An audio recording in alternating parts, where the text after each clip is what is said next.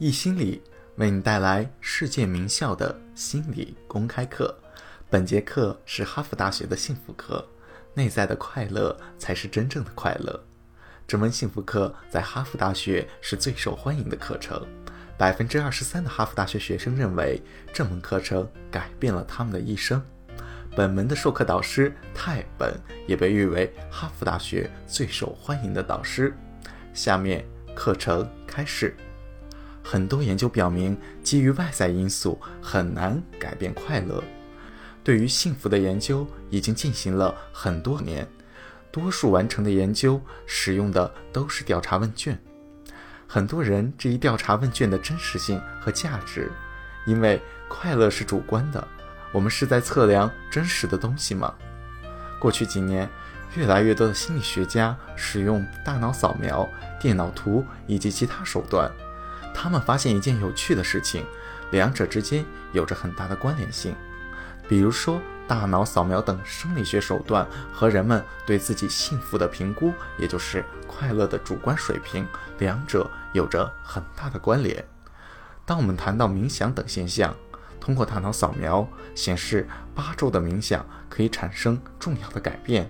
再或者说，对于道德的研究显示，大脑里面是有道德中心的。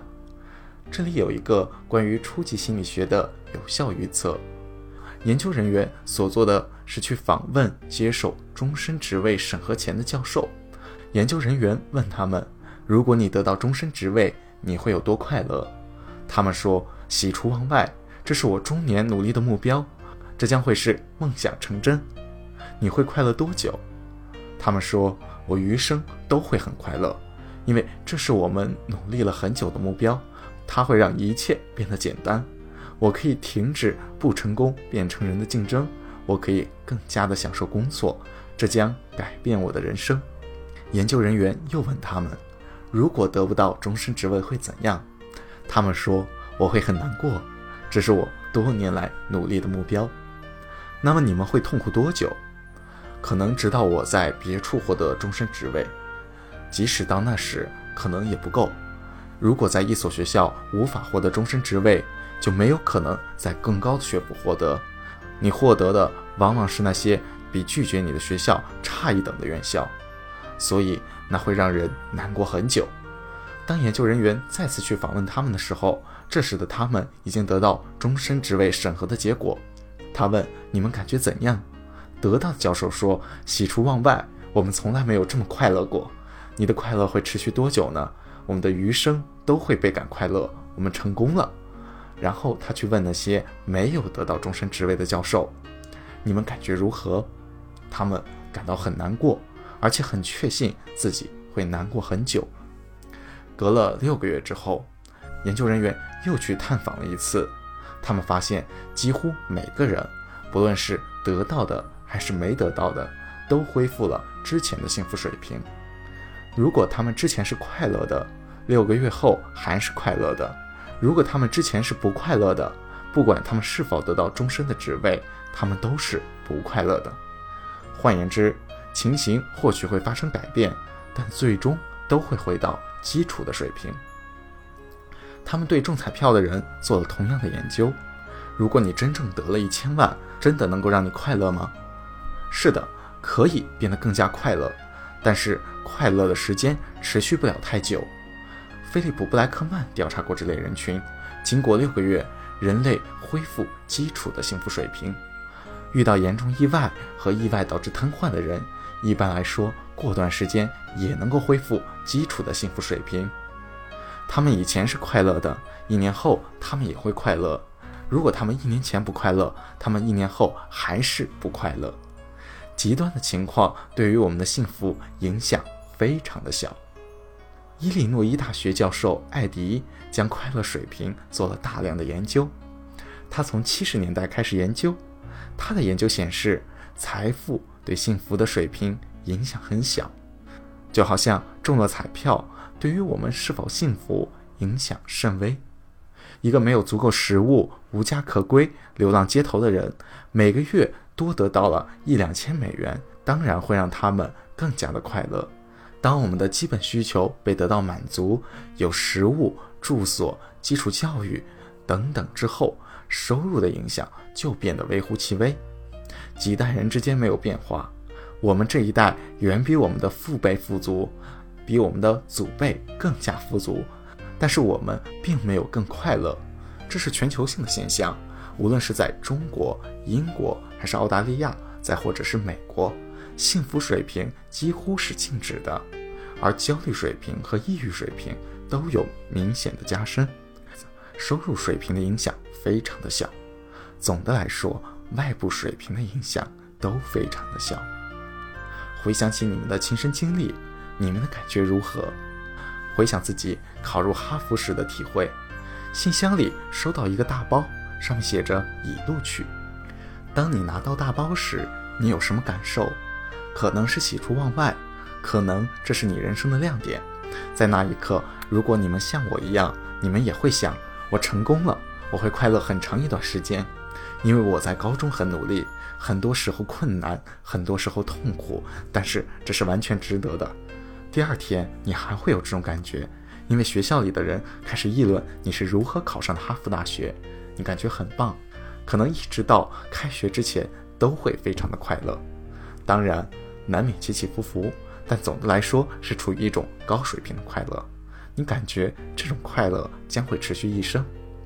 来到哈佛大学，经过了新生周，你告诉自己这种快乐会持续一生，因为身边都是杰出的人，大学生活很丰富，派对不断，不仅是派对大学。而且未来四年，甚至以后都会变得更加的快乐，因为你的人生被这封录取信所改变。事情也许从开课第一天就有所变化，但没有完全不同，因为这是购物期，仍然是一个充满新鲜感的阶段。你们会选择课程，比去商场更加的过瘾，有三千门课任你挑选。在哈佛大学的第二个周，同样还是妙不可言。你想象着这种情况会继续持续下去，余生将会是一个一浪高过一浪的快乐。然而，事情突然开始发生变化，可能是非常轻微的。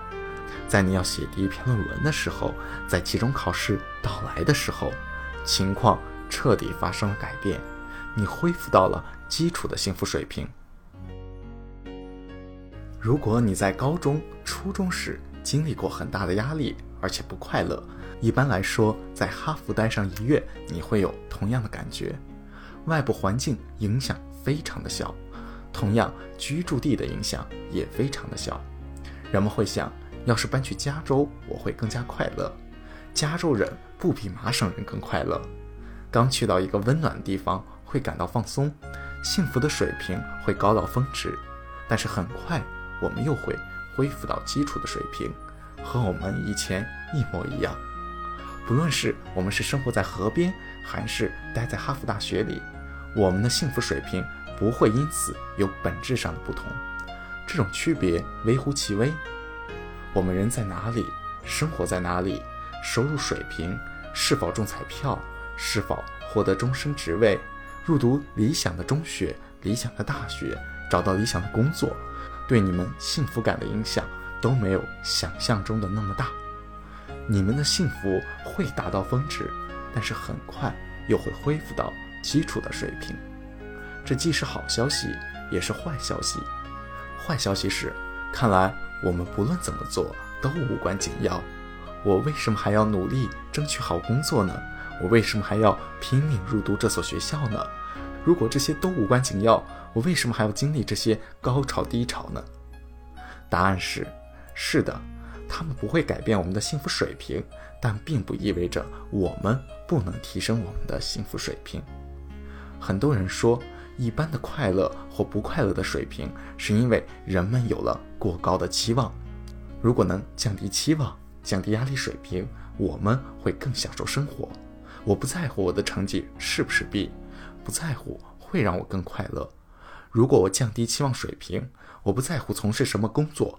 我只想着快乐，你可能会更快乐，降低期望水平会稍微快乐一些，但是长远上来说行不通。问题不是在于是否降低那些过高的期望，这一点不重要。问题在于正确和错误的期望，而不是高的或者低的期望。那些高的或者低的期望不会影响我们的幸福水平，能影响我们幸福水平的是我们的期望正确还是错误。